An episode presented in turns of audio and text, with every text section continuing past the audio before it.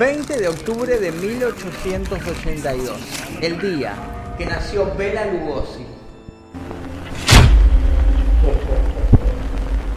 Sí, adivinaron. Estoy ceseando porque tengo puesto los colmillos de Vela.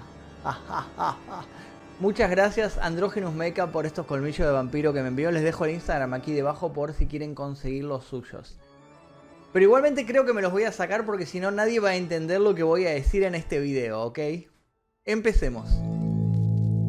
Toda la historia que envuelve a este mítico actor está llena de sombras, como las películas que lo popularizarían. Incluso, la fecha de su nacimiento es aún material de duda para algunos.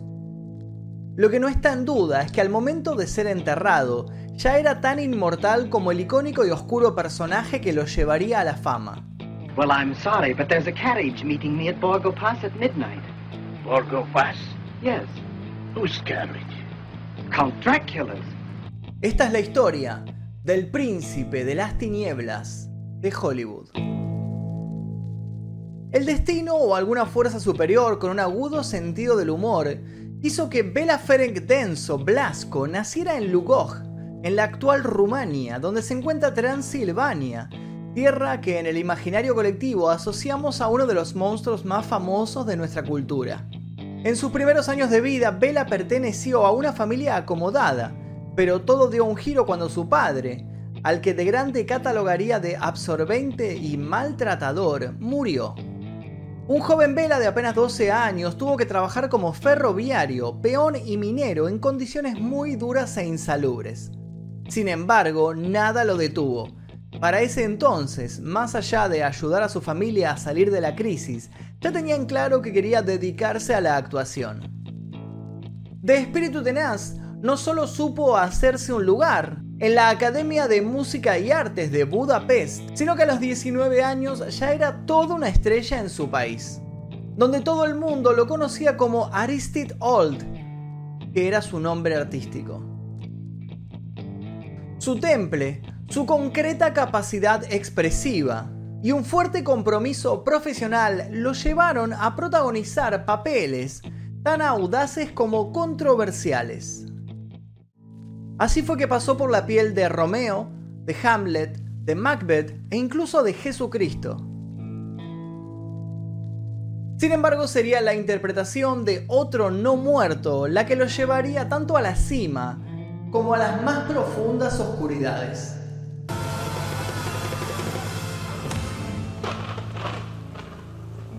Bien pedo me meto acá adentro. Con su pose de dandy y con un innegable futuro por delante, se paseó por los mejores teatros, dejando a todos boquiabiertos. Nadie se imaginaba que con el tiempo Vela sería razón de las más insondables pesadillas.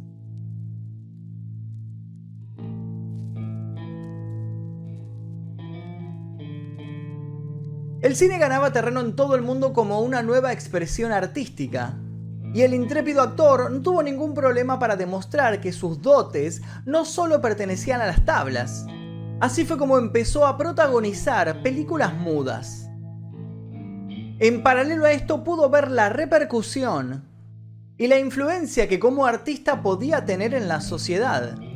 Y su inquietud en sintonía con sus ideales lo llevó a formar parte central del Partido Comunista Húngaro y de la Organización Libre de Trabajadores Teatrales, la que mutaría con el paso del tiempo en el primer sindicato de actores del cine mudo. Si bien la prosperidad parecía dibujarse en su carta astral, la crisis económica de su país mezclada con sus ideales políticos fueron un cóctel que lo obligaron a dar uno de sus estratégicos movimientos Así fue como emigró a Alemania, donde una vez más su talento lo hizo destacar entre todos los mortales. Su nombre artístico para ese momento ya incluía el Lugosi, haciendo referencia a su ciudad natal.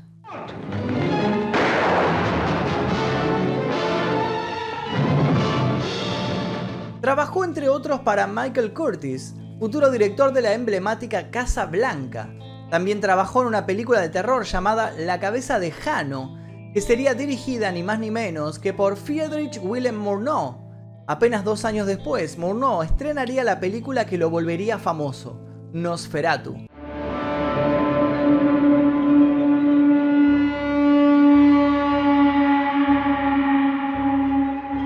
Sí, la del terrorífico vampiro calvo de orejas puntiagudas y de dientes dignos de Lisa que necesita frenos. Plan dental. Lisa necesita frenos. Plan dental. Lisa necesita frenos. Plan dental. Lisa necesita frenos. Con el nazismo cubriendo las calles alemanas con sus estandartes y sus milicias de paso acompasado y terrible, Lugosi tuvo que volver a emigrar, esta vez hacia Estados Unidos. Y acá es donde el encuentro entre el actor y su gran destino por fin se concreta luego de sugerirse varias veces. Lugosi extendería su oscura capa por todo el mundo. Doesn't Dracula ever end for you? No, no. Dracula never ends. I don't know whether I shall call it a fortune or a cause, but it never ends. 15 años después de que Lugosi naciera, se publicaba por primera vez la novela Drácula del irlandés Bram Stoker. Drácula fue un éxito y determinó un antes y un después en la literatura de género. La mencionada Nosferatu fue una adaptación libre de dicha obra. Para la realización de la película no se habían solicitado los derechos del libro a la viuda del fallecido escritor, y por eso se había optado por el cambio de nombre para el monstruo protagonista. Existe el rumor de que antes de Nosferatu hubo otra adaptación húngara de Drácula, pero al día de la fecha dicho film permanece perdido. Otro rumor que corre es que Nosferatu fue protagonizada por un vampiro real, pero esa es otra historia. Una obra teatral basada en la historia de Stoker se había estrenado con gran éxito en el Reino Unido y luego había llegado a Nueva York. En Broadway, el famoso hombre vampiro se terminaría de convertir en un distinguido y elegante caballero y se incluiría en su vestimenta la icónica capa de cuello alto. ¿Y quién obtuvo el papel para interpretar al Chupa Sangre en teatro en 1927? Sí, Bela Lugosi. En ese momento, comenzaría entre el personaje y el actor una relación simbiótica un romance siniestro que lo acompañaría por el resto de su vida y de su muerte.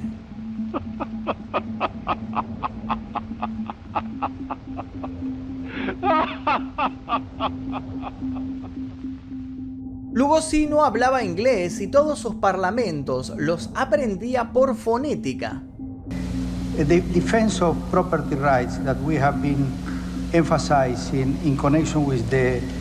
Eh, convertibility system. Lo que en lugar de jugarle en contra le otorgaba un tono exótico y también excéntrico que terminaría por complementar a Drácula. Por ese entonces, por la avidez del público por las historias de miedo, es que se decide producir una película. Para el rol principal tenían pensado a Lon Chaney, también reconocido por saber despertar escalofríos en la audiencia, pero este, por motivos de salud, tuvo que rechazar la oferta que cayó otra vez en manos de Lugosi.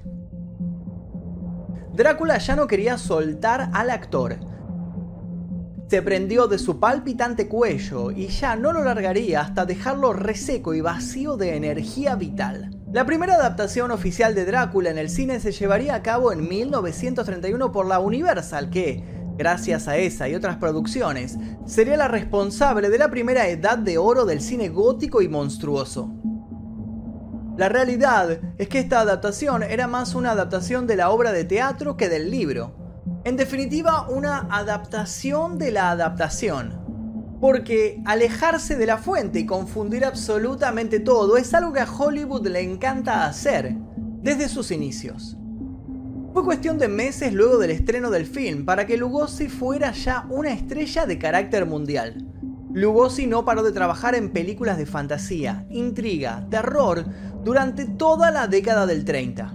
La Legión de los Hombres sin Alma, Satanás, La Marca del Vampiro, entre otras. Algunas incluso eran adaptaciones de grandes clásicos como El doble asesinato de la calle Morgue, que estaba basada en un cuento de Edgar Allan Poe, o La isla de las almas perdidas, que era una novela de H.G. Wells. Solo hubo un papel que no aceptó, el de Frankenstein. It's alive! It's alive! It's alive! Lugosi estaba convencido que el exceso de maquillaje y los insistentes gruñidos no podían depararle nada bueno a su carrera. A sabiendas de lo que pasó luego, podemos decir que si bien Lugosi tenía un don para la actuación, era bastante malo para ver el futuro. Frankenstein sería encarnado por el legendario Boris Karloff y sería un total éxito. Entre Karloff y Lugosi se generó una supuesta enemistad, dado que ambos competían por todos los papeles de monstruos en la época, y porque como todos sabemos, el bueno de Frankie y el terrible Conde nunca jugaron para el mismo equipo. You know which movie of yours I love, Mr. Lugosi? The Invisible Ray. You were great as Karloff's sidekick. Karloff? Sidekick? Fuck you! Con el paso del tiempo, dos factores se conjugaron para determinar el ocaso de Lugosi. El ajo y el crucifijo que lo destruirían serían sus adicciones y el hecho de que el género de terror comenzara a ser parodiado a diestra y siniestra. Una sed insaciable se apoderó del actor, pero no era precisamente sangre lo que buscaba. Lugosi tenía una herida de guerra que lo había vuelto un consumidor asiduo de morfina. Cuando la mala racha llegó y los grandes estudios lo olvidaron, la adicción se agravó, multiplicando en sus brazos las marcas de las agujas que simulaban ser pequeñas mordidas de un vampiro cruel e implacable. La cordura del hombre llegó a su límite. Empezó a dormir en ataúdes y ya no se sacó la capa. Estaba convencido de que era inmortal, de que él era el conde Drácula. Perdido en sus divagaciones, fue Ed Wood quien volvería a llevarlo a la pantalla grande. ¿Remontaría a Lugosi luego su carrera? Esto es relativo teniendo en cuenta que Ed Wood pasaría a la historia como el peor director cinematográfico. What would you like to do? The romantic, the No, I would uh, prefer to play comedy. Manuk i presente. Eta. Ed Wood era un fanático acérrimo de Bela Lugosi y lo convenció para actuar en sus películas de bajo presupuesto, Glenn or Glenda y La novia del monstruo. Lugosi también aparecería en otra de las películas de Wood, la ya de culto Plan 9 del espacio exterior, en la que unos extraterrestres deciden convertir cadáveres en zombies asesinos para aniquilar a los humanos por el peligro que estos representan para la galaxia. La película es considerada como la peor película del peor director de todos los tiempos.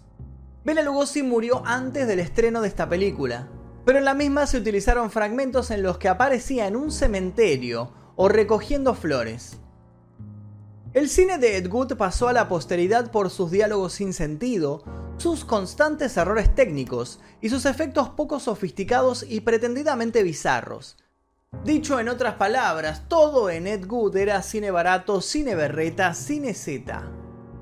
Pero también será reconocido por haber acompañado a Lugosi en sus últimos años de vida, relación a la que Tim Burton le rindió homenaje en su película Ed Wood, donde Johnny Depp interpreta al curioso director y Martin Landau al ya entrado en decadencia Lugosi.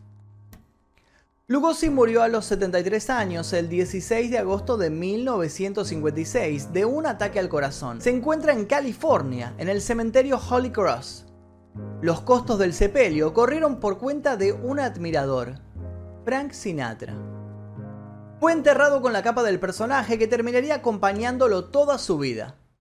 Cuenta la leyenda que Boris Karloff y Vincent Price estuvieron presentes en el entierro de Lugosi y que sugirieron, debido al aura vampírica que su cadáver despertaba, que le clavaran una estaca en el corazón, por las dudas. ¿Quién sabe si habrán estado en lo cierto o no? Lo que sí se sabe es que Drácula adoptó a Lugosi como un hijo pródigo y le otorgó una vida y un legado que sin duda serán eternos. Y hasta aquí el video de hoy sobre la vida de Bela Lugosi. Menos mal que no lo hice con los colmillos porque si no, no me iban a entender para nada. De nuevo les digo, les dejo el Instagram de Andrógenos Makeup aquí debajo para que consigan su par de colmillos. Mi nombre es Magnum Mephisto, esto fue el día que si les gustó no olviden dejar su like y suscribirse. Nosotros nos veremos seguramente en el próximo video.